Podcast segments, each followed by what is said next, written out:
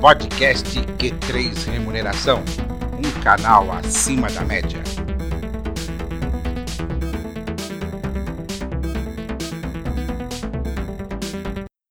Olá, você, profissional de gestão de pessoas e especialmente de remuneração.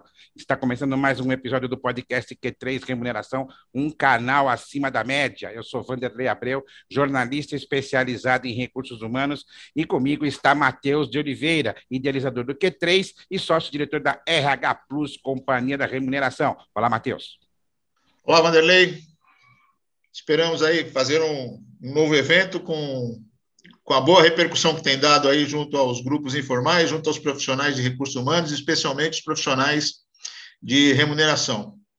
O assunto que o nosso convidado vai falar hoje é um assunto que tem dominado aí a, as pautas dos grupos informais, em função do, da grande quantidade de recursos né, que estão sendo disponibilizados para os profissionais da área de recursos humanos.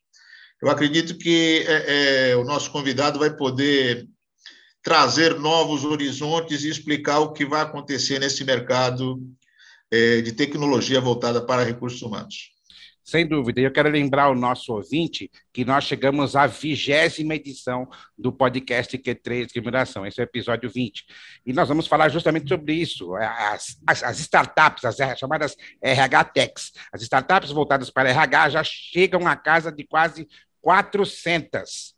Nosso convidado de hoje é Tiago Ávila, Tiago Ávila, perdão, líder de data miner do Distrito, plataforma de inovação aberta que ajuda empresas a se transformarem através da tecnologia. Tiago Ávila é graduado em administração de empresas pelo INSPER. Seja muito bem-vindo ao podcast Q3 Remuneração, Tiago. Obrigado, Vandeler. Obrigado, Matheus. Prazer estar com vocês aqui hoje. Muito bom. Okay. Matheus, ele Tiago... vai começar aí o nosso, nosso programa de hoje. Isso, Tiago. Eu gostaria que você explicasse um pouquinho qual é o papel do distrito, qual é a função do distrito, qual é o propósito é, é da, da, do distrito, né? Queria que você é, abrisse falando sobre isso para depois a gente adentrar outras perguntas mais específicas. Perfeito, perfeito, Matheus. É, acho que o, o, Distrito Simplificando aqui, a nossa grande missão é ajudar corporações, é, empresas como um todo, a transformarem né, digitalmente os seus negócios, principalmente utilizando inovação aberta. Né? Quando a gente fala em inovação aberta, seja uma conexão com essas novas, eh, novas tecnologias e empresas que são hoje denominadas startups. Né? Então, nosso grande foco é realizar essa conexão para ajudar essas empresas a se transformarem, eh, e tudo isso aqui a gente faz muito baseado em dados, eh, em entendendo esse ecossistema de startups, que é o meu papel aqui no Distrito. Né? Então, meu grande foco aqui é conseguir olhar para esse mercado, entender as suas tendências, entender esses movimentos, quem são os seus players, e através dessa inteligência, a gente ajudar nossos clientes a realmente alcançarem os seus objetivos, tá? E um dos produtos que saem do distrito são as pesquisas e estudos, né, Tiago? E um deles é justamente o relatório HR Tech, né, esse estudo do Distrito HR Tech Report, apontou 333 startups voltadas para a RH. A minha pergunta para você é qual é a possibilidade de crescimento ainda desse mercado? Perfeito. Acho que a gente tem uma possibilidade muito interessante aqui, olhando é, esses últimos movimentos recentes. Né? Esse relatório foi divulgado no fim de 2020, né? a gente teve alguma atualização desde então. É, no momento, a gente já consegue ver um pouco mais de 400 empresas, tá? então já, a gente já viu um movimento de um pouco mais de sete meses já de nascimento de novas startups, é, com um foco aqui em RH, isso é super interessante, mostra realmente que tem ainda bastante mercado para crescer, mas o mais interessante é quando a gente olha para o número de investimento nessas empresas, né? Até o fim de 2020, a gente monitorou cerca de 30 milhões de dólares investido nessas empresas, tá? É um número que já era bem considerável, é, considerando outros anos e, e, a evolução desse setor. Mas quando a gente olha para 2021, é, a gente vê um valor super interessante. Agora são mais de 231 milhões de dólares investidos nessas empresas até o mês de julho. Né? Isso é super interessante, que foi um, um, patamar super bacana, não só concentrado numa empresa, né, como aconteceu em 2019, com um investimento muito alto ali na empresa, deu, foi um outlier o que vinha acontecendo nos outros anos, mas aqui em 2021 a gente vê realmente que é, novas empresas conseguem captar é, rodadas de investimento mais robustas, né? Isso sinaliza para a gente uma coisa muito clara, né? Que esse setor está passando por um momento de amadurecimento. Né? Isso é super importante quando essas super rodadas com, começam a acontecer, assim como aconteceu com varejo, assim como aconteceu com fintechs, é, o mesmo passa a acontecer aqui quando a gente olha para a né? Grandes rodadas puxando uma visibilidade, mostrando o potencial desse mercado. Tá? Isso, consequentemente, nos próximos anos, é, tem um impacto muito direto no nascimento de novas empresas, dessas novas startups, aí, ChairTechs, né, que a gente coloca, é, e, consequentemente, também o investimento nessas empresas é algo que continuaria, continuará a acontecer. Tiago, é, vou fazer uma pergunta, está um pouco fora do nosso roteiro aqui, mas eu acho interessante em função do que você falou. Né? É, o, o, momento hoje é, está de pulverização desse mercado, certo? Cada vez mais tendo novas é, é, startups, surgindo novas startups. É, você vê um próximo momento é, é, uma empresa comprando outra para ficar mais sólida no mercado ou você acredita que isso ainda vai demorar para acontecer? Muito boa pergunta, Matheus. Super interessante. É, eu acho que isso acontece de uma startup comprar outra é, no momento que o setor amadurece um pouco mais, mas quando a gente olha para startups como um todo, é, a gente teve um marco no ano de 2021 super interessante, que foi o primeiro ano em que, é, de todas as fusões e aquisições que rolaram, que aconteceram nesse ano, é, a maioria foi feita de startup comprando outra startup.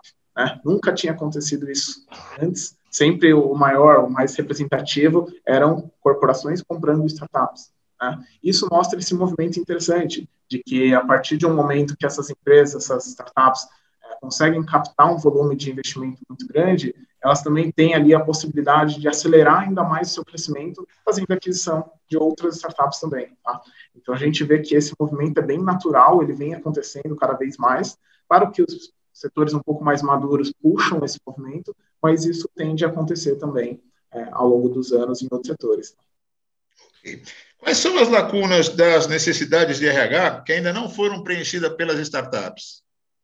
Bem interessante, a gente abordou um ponto bacana sobre isso, né? A gente fez algumas entrevistas com profissionais da área e com realmente empreendedores da área, eh, e a gente viu um ponto em específico bem interessante que vem acontecendo é, em algumas startups internacionais e que a gente ainda não viu um movimento muito grande no Brasil, que seria tratar o offboarding. Né? O offboarding, é, após o desligamento do funcionário, né? O como que você trata essa pessoa como você vai se manter esse relacionamento, né? Então, hoje a gente tem aí soluções que tratam do recrutamento, a solução de retenção, mas a gente entende que é importante, não só por uma questão cultural, mas realmente uma questão de, de manutenção de contatos e, e network na, na, nessas empresas, tratar o offboarding como algo super importante também. Tá? Então, a gente vê soluções é, no exterior que possibilitam que o funcionário que deixa a sua companhia ou que é demitido da companhia é, possa ter acesso ali a cursos, por exemplo, para se profissionalizar, é, que ele possa ter acesso a outras vagas de empresas parceiras. O cuidado e o tratamento de pessoas, né, através desse tipo de solução, é algo que realmente a gente vê um mercado crescente. A cada ano a gente vai acompanhando esse mercado lá fora está crescendo com novas soluções, fundos de venture capital olhando para esse tipo de solução, mas que ainda é um pouco tímido quando a gente trata aqui no Brasil. A gente, até o fim do ano passado, tinha monitorado somente duas soluções nesse sentido. Legal. É, a gente tem notado que, principalmente, as startups têm atuado muito na operação de RH. Né? Com o aumento é, do número de startups que atendem a parte operacional do RH, a tendência da área, pelo menos do que você analisou no estudo, é ficar mais nas questões estratégicas, como desenvolvimento da cultura e de lideranças? Perfeito, Vanderlei. Eu acho que a pergunta já está bem direcionada mesmo, e a resposta é sim mesmo. Acho que é, as questões operacionais tendem a, a, serem não substituídas, mas complementadas pela tecnologia, é algo bem natural de se acontecer, esse é um mercado que a gente vê que a tecnologia vem para somar e não para substituir, né? isso libera para que as pessoas realmente possam exercer o que elas fazem de melhor, que é pensar, né? realmente pensar, é traçar estratégia, é utilizar essa tecnologia que deve ser tratada como uma parceira e não como uma substituta. Você, você acredita que a proliferação de startups de RH, com a proliferação de startups de RH, a área tende a ser mais estratégica? Com Ou certeza. vai acabar com RH? Não, não. Acabar com RH, não. Acho que eu gosto de, de brincar com, com, um pouco do paralelo quando a gente fala de fintechs e bancos, né? Antes de, de dar essa pergunta, fazendo esse paralelo é interessante, porque quando as fintechs começaram a surgir, né, muitos falavam, elas vieram para substituir os bancos, hoje é muito claro que não. A resposta está simples, não. Claro que temos bancos digitais que veio para acirrar um pouco mais a competição, mas a maior parte hoje das fintechs vieram para agregar aos bancos, né? Muitos bancos comprando ou fazendo parcerias. E o mesmo a gente vê aqui dentro de RH, né? O profissional de RH, ele não é substituído por uma tecnologia, né? Ele não vai ser trocado pelo que é, uma solução foi colocada é, para ser desenvolvida. E sim, ele vai ser, é, ele vai ter uma opção de utilizar essa ferramenta para ser mais estratégico. Então, coisas básicas, né, que a gente tinha alguns anos atrás ali de um gerenciamento de ponto, por exemplo, né, uma gestão de, de compra de benefício, que antes realmente tem muito muita parte operacional nisso, e você hoje tem uma tecnologia que te permite fazer isso sem ter uma parte muito operacional, e você pode pensar num segundo passo, pegando em remuneração, por exemplo, de como que eu otimizo uh, essa questão de dar uma remuneração mais adequada ao meu funcionário, um benefício que traga um, uma visão mais interessante para esse meu funcionário. Né? E a parte do operacional você deixa realmente para algo que é, contém um pouco menos de falha, né? quando tem uma máquina é, executando realmente parte operacional, a gente sabe que a falha é, tende a ser um pouco menor, e também deixa o espaço agora para esse profissional poder utilizar esse, essa tecnologia como uma forma benéfica para ele. É, eu acredito, Tiago, que é, a área de recrutamento e seleção tenha sido a primeira a ter startups, né? Começou com os, os sites de vagas, né? Veio Cato Online, depois Manager, depois Vagas, depois Currículo, e aí começaram a vir as várias outras soluções para recrutamento e seleção, né? A minha pergunta para você é, é, você acredita que o setor de recrutamento e seleção já está consolidado em termos de oferta de tecnologias ou ainda tem espaço para a entrada de novos players? players, perdão. Perfeito, perfeito.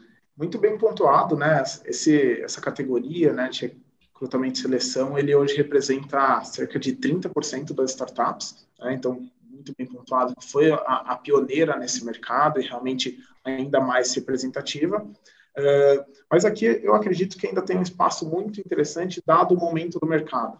Tá? Eu gostaria de trazer aqui três pontos que eu acho para justificar um pouquinho do porquê que tem esse movimento. Né? Acho que primeiro para atender a necessidade de soft skills. Né? A gente vê hoje que é, avaliar soft skills no recrutamento e seleção ainda não é uma realidade para todas as empresas. Né? De longe é algo que você consegue é, disponibilizar de uma forma 100% eficiente. Algumas empresas já se dispõem a fazer isso. Né? A gente vê alguma algumas soluções surgindo, mas a gente fez espaço enorme aqui ainda para entrar nisso, né? E, e vem muito se discutindo, né? A questão dos soft skills e a necessidade das empresas entenderem que isso é tão importante quanto o hard skill. Né? Então, para mim, acho que esse é um primeiro ponto que, com certeza, é, tecnologias, empresas que vierem para solucionar essa dor, tem ainda um mercado gigantesco para atuar. Acho que o segundo ponto, é, que talvez seja um pouco conectado, mas seria é, profissionais de tecnologia. Né? A gente sabe que para o crescimento do setor de tecnologia, precisamos de mais profissionais de tecnologia. Né? E, e, hoje a gente vê, eu conversando no meu dia a dia, eu converso bastante com, startup, com grandes empresas, áreas de inovação, e com certeza uma dor que eu vejo para todos seria a contratação de profissionais de tecnologia. Seja no encontrar seja no avaliar. Então, realmente, é, é um mercado que precisa ser explorado e aprimorado.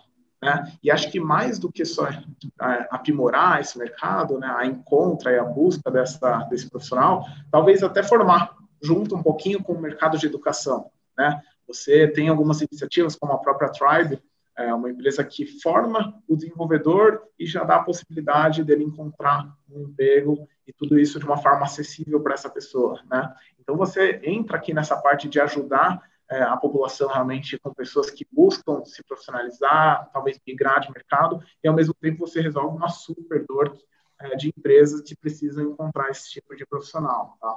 Então acho que esse segundo ponto com certeza ainda tem muito a ser trabalhado. Acho que o último ponto é, super importante quanto os outros é a questão da diversidade. né, ainda vem sendo tratada ou como que a diversidade deve ser encarada no momento de recrutamento e seleção. É, a gente vê algumas soluções é, propondo é, formas de tornar isso um pouco mais eficiente, mas que ainda é um mercado, com certeza, quem conseguir investir nisso e trazer uma solução eficiente vai ganhar aqui um mercado realmente que é, todos nós sabemos que não para de crescer. É algo todo super discutido, todos os RHs tratam disso, todas as empresas estão tratando disso. Então, alguém que consiga também trazer uma eficiência nesse momento é, vai ser super bem-vinda e vai ter um mercado muito grande para explorar. Deixa eu só complementar com mais uma pergunta aqui, Matheus. É, ainda tem espaço para a entrada de é, outras tecnologias nessa área de recrutamento e seleção, como inteligência artificial, é, todas essas outras tecnologias que a gente sabe que são muito empregadas na área de treinamento, por exemplo, né?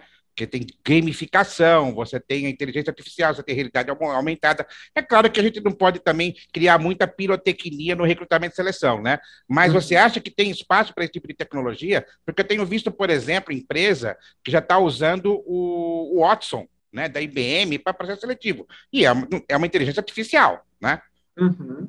Total. Não, eu acho que, que tem bastante espaço ainda. A gente vê bastante empresa já implementando esse tipo, principalmente inteligência artificial e machine learning no processo.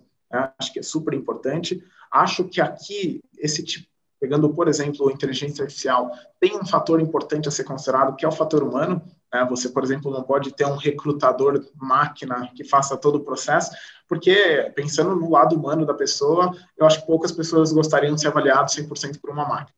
Né? Então, tem um cuidado especial ao você implementar esse tipo de tecnologia, mas não quer dizer que é excludente, né? pelo contrário, a gente tem uma N possibilidades de implementar é, até esse novo, novo, cenário né, em que a gente fala de contratação de pessoas à distância, é, tem algumas funções que a gente sabe que tem uma necessidade um pouco maior ali de talvez ter uma realidade aumentada, é, de aplicar alguma tecnologia que, que consiga conectar esse, esse funcionário, esse colaborador com a empresa. Então, tem um espaço bacana.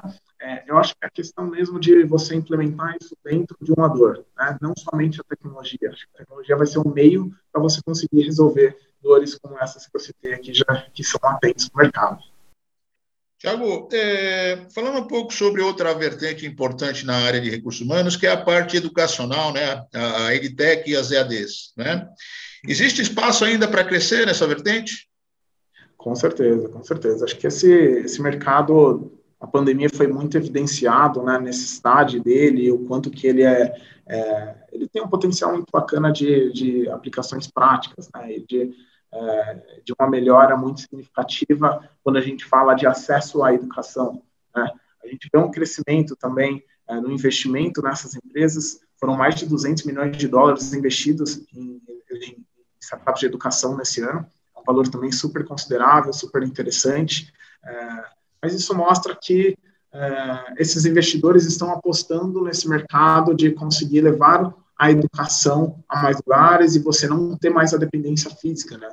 Pensa que é, uma empresa vai realmente entender o seu valor e o quanto que ela pode é, quanto que ela pode vender e faturar pelo seu mercado potencial, né? Educação tinha um conceito de que o mercado potencial dependia muito do físico. Quando a gente tira essa barreira do físico e consegue levar a educação para N pessoas, você consegue aumentar o mercado potencial dessas empresas também. Então, é muito natural de que isso seja é, enxergado agora como um, uma grande potência a ser explorada, né? E acabou que a, a pandemia evidenciou isso de que é, o EAD, que era antes tratado muito como uma alternativa, algo de, putz, eu não posso ir no físico, eu faço EAD, trata a ser algo, em muitos momentos, complementar, né? e em outros momentos também algo até preferível. Né? Eu, putz, ao invés de eu ir até, por exemplo, o exterior para fazer é, um curso com um professor específico, eu posso hoje é, ter um curso com, diretamente com esse mesmo professor é, e conseguir adquirir um conhecimento à distância. Tá? A gente vê que tem um investimento alto por parte de investidores e tem uma demanda muito alta e um mercado bem interessante a ser explorado. Deixa eu aproveitar e fazer uma outra pergunta nesse embalo aí. É, uma, uma, é, um, um, ponto que me incomoda um pouco né, em algumas ferramentas, principalmente as que tratam de avaliação de desempenho e Nine Box, é que alguns conceitos utilizados são conceitos equivocados. E, e a, a, minha preocupação é a massificação desses conceitos equivocados para transformar isso numa verdade. Tá? O caso mais é, é, exemplar de tudo isso é a avaliação 180 graus. Tá? As pessoas não entendem que para ter o 180 graus eu preciso ter dois ângulos de 90. Né? Eu não, eu, é, o fato de eu fazer a minha autoavaliação e o Vanderlei, que é meu superior, me avaliar, eu não estou tendo uma, uma avaliação de 180 graus. Ela continua sendo 90. Eu precisaria ter um subordinado me avaliando para que isso completasse. Né? Então, a, a minha preocupação é nesse sentido. E isso eu tenho notado mais na parte de avaliação de desempenho.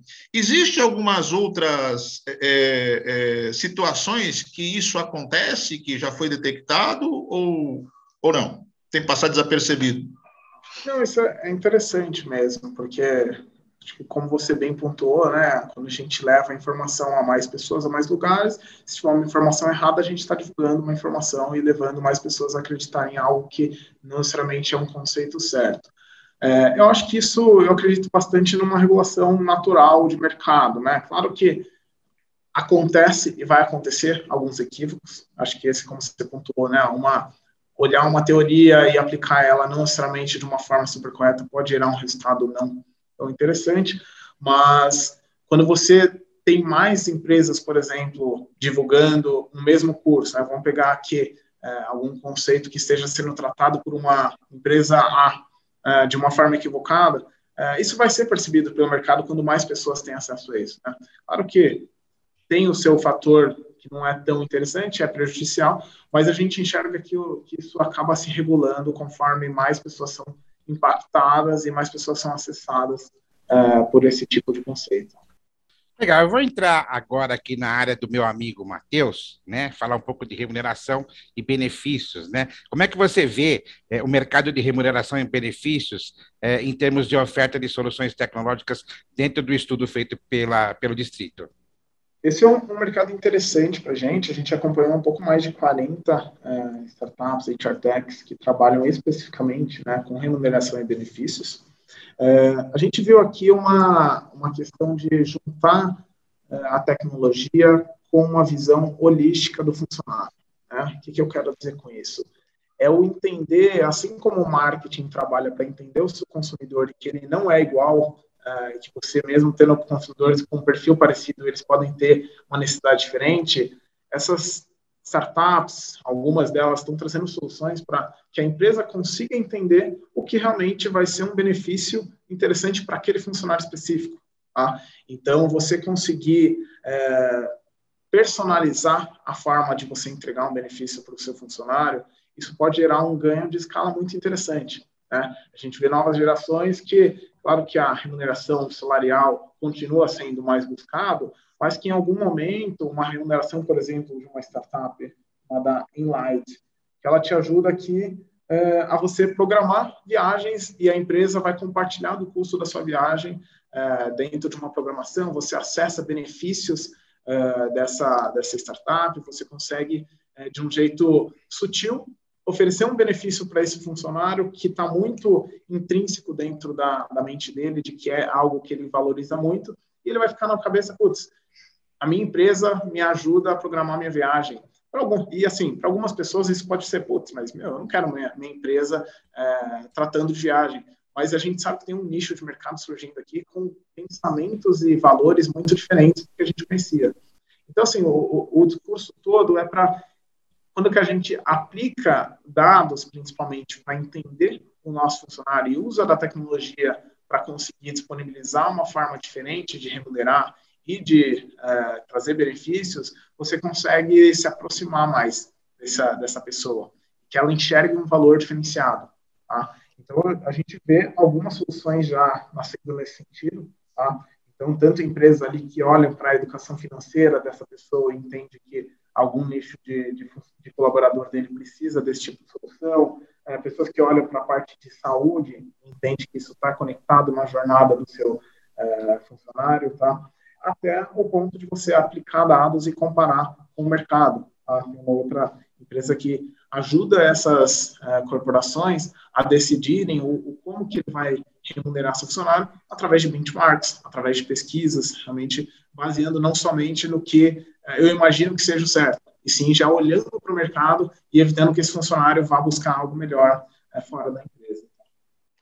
Eu acredito particularmente que, que é, é, as startups, principalmente aquelas que estão voltadas aí para a parte de benefícios, elas vão colaborar bastante com a, as empresas que querem praticar benefícios flexíveis, né? que era um dos grandes gargalos, é a gestão dos benefícios flexíveis. Então, acredito que, uma vez solidificado esse segmento aí, isso vai contribuir bastante para que esse benefício flexível ele acabe sendo pulverizado junto a outras empresas. Né? Perfeito, perfeito. Deixa eu te fazer uma outra pergunta. Esse estudo, é, ele está disponível para os interessados ou somente para as, para as startups? Ele está tá disponível, tá? No nosso site é distrito.me barra dataminer barra reports. Você consegue acessá-lo uh, e consumir ele inteiro de forma gratuita. Tá? Esse foi o primeiro estudo, né? Esse sobre a vertical de, de HR Tax foi o primeiro estudo. A gente tem algumas outras outros lançamentos feitos já. Legal. Você, é, é, eu peguei um extrato aqui que eu achei interessante, Tiago, do estudo que foi feito aí do, do HR Tax Report, que foi os top 10. Né? Desses top 10 são três de recrutamento e seleção, né? É, três de desenvolvimento e gerenciamento de talentos, e é, duas de HR Core, e aí eu quero, quero que você me explique o que, que é esse HR Core, e uma de remuneração e benefícios, que é a que nós falamos aqui, inclusive vocês entrevistaram o CEO dessa empresa, né? Mas o forte dela é, é justamente o que o Matheus falou, né? Que é benefícios flexíveis. Então, assim, pela ordem, né? É, o que, que é HR Core, né? E depois é, eu quero que você me explique é, se não tem nenhuma específica na área de remuneração que trate de planos de cargos e salários. Boa, muito bom. Acho que pegando o primeiro ponto, né, HR foi uma forma da gente uh, classificar algumas startups que têm um, um senso em comum na questão de você são soluções que colaboram na parte de administração do RH, tá? É, trabalha a parte administrativa, como, por exemplo, folha de ponta, admissão, pagamento, benefícios, é, onboarding digital, por exemplo, e soluções integradas como um todo. Todos esses tipos de soluções são classificadas dentro da nossa é, classificação aqui como HR Core. Tá? O segundo ponto seria sobre a gente explorar um pouquinho a parte de pagamentos, certo? Não, não, de cargos e salários. Cargos não, de salários. Não, não folha de cargo pagamento, de cargos e salários. Remuneração, remuneração, cargo de salários. Porque assim, o que eu notei é que a grande maioria explora mais benefícios, né? É, é, e não especificamente a questão de, de remuneração de cargos e salários, né?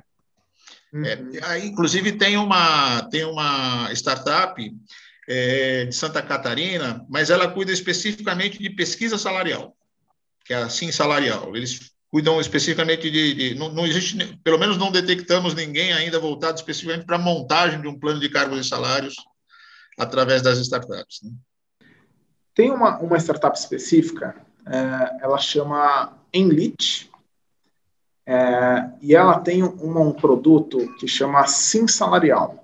Né? Isso. Ele, isso. É essa mesmo que a gente está. É, é a mesma, exatamente. Exatamente. Mas essa é só voltada para pesquisa. Eles estão trabalhando agora com pesquisa, o que a gente vem acompanhando de perto o movimento deles, não sei o quanto que isso já está bem desenvolvido, tá? Mas é para você conseguir tomar essa decisão de salário utilizando dados do mercado, não somente agora uma pesquisa, mas você já tem um banco de dados consolidado que você consegue, através do input da sua empresa, de uh, sobre o, o, perfil da vaga e o perfil da sua empresa, montar algo específico ainda pela nossa experiência, pelo que a gente entrou em contato, não existe nada que faria um papel de, assim, de uh, consultor, de uma consultoria mesmo, de te ajudar na prática a montar isso. Existem essas empresas que te fornecem um dado um pouco mais para você montar isso baseado mais em dados. Tá? Mas aqui pode até ser explorado numa pergunta que vocês trouxeram de potenciais que o, o, as startups ainda não, não estão explorando, né? com certeza eu sei que esse é uma dor aqui de, de muitas empresas e que realmente trazendo alguma solução bacana aqui que consiga atender esse mercado poderia ser uma saída boa. Aí, aí tem, um, tem um contraponto aí é bastante interessante, né? Eu tenho conversado bastante com, com, com outros profissionais da área de remuneração, e a gente vê que uh, uh, esse pessoal mais novo, né, geração mais nova, é, eles usam bastante tecnologia e, por vezes, é, é, não dão importância para a técnica. Né? Ou seja, pega o resultado final que a tecnologia dispõe, mas não sabe como foi, como se chegou naquele resultado. Né? E, e, e, um dos receios é, é, que a gente acaba tendo é justamente isso, né? ou seja, é, não dá para se utilizar a informação pura e simples é, é, e aplicar dentro de uma organização sem conhecer a parte técnica, porque você pode estar orientando a organização pelo caminho errado. Perfeito. Não, e perfeito. Eu acho que aqui entra um ponto até de uma das perguntas também do uh, o quanto que é necessário você unir o profissional de RH junto à tecnologia. Tá?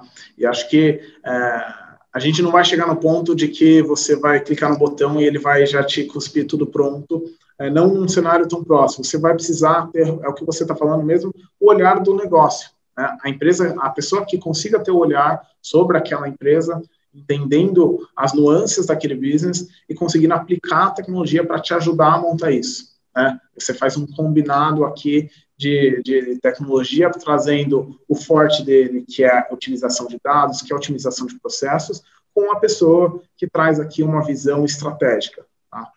Legal. Para a gente poder finalizar, Tiago, vocês têm um, um, capítulo que eu achei interessante do relatório, que fala das unicórnios no segmento de HR Techs, né? E aí tem um destaque específico para uma empresa que está aqui no Brasil, que é a Gimpass, né? É, ela já está próxima, já é um unicórnio, e como é que você vê aí as possibilidades de mercado para outras é, startups que vêm numa, uma, num crescimento muito grande aqui no Brasil? Perfeito.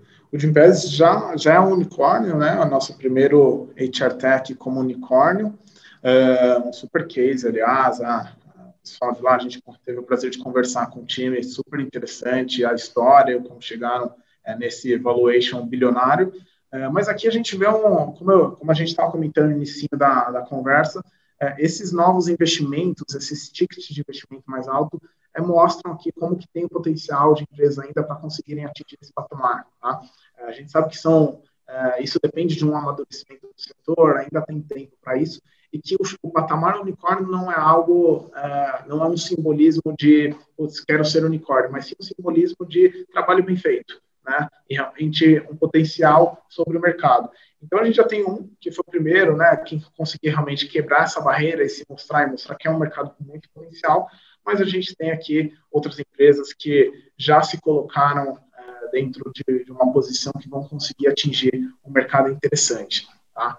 Então, com certeza, se eu fosse fazer apostas aqui, uh, nos próximos anos, veremos outras empresas dentro do setor de HR Tech consideradas unicórnios no Brasil também. Legal. Eu queria ouvinte... fazer um, um, adendo aí, que o Jim Pass está virando brand para o segmento, né? Ele está cheio de players, mas quando fala de Pass, é como se fosse o brand do segmento. É verdade, é verdade. É Para o nosso ouvinte que não sabe, né, o unicórnio é a empresa é, avaliada, a empresa, na verdade, startup, avaliada em um bilhão de dólares ou mais. Né? É um, realmente é uma coisa muito impressionante, né, Matheus? Né, o Jim Pass, com tão pouco tempo de mercado no Brasil, o Jim Pass tem o quê? Acho que uns 15 anos de mercado? Acho que nem isso. Se chegar a isso. Né? Se chegar a isso, né? Já está avaliado em um bilhão de dólares, né? Um negócio de doido isso, né? Muito bem. Eu quero agradecer o Tiago Ávila, que é líder de data miner do Distrito, pela participação nesse programa do podcast Q3 Remuneração, um canal acima da média. Lembrando que os episódios estão disponíveis nas plataformas Spotify, Anchor FM e Google Podcasts toda segunda-feira. Até o próximo programa. Podcast Q3 Remuneração, um canal acima da média.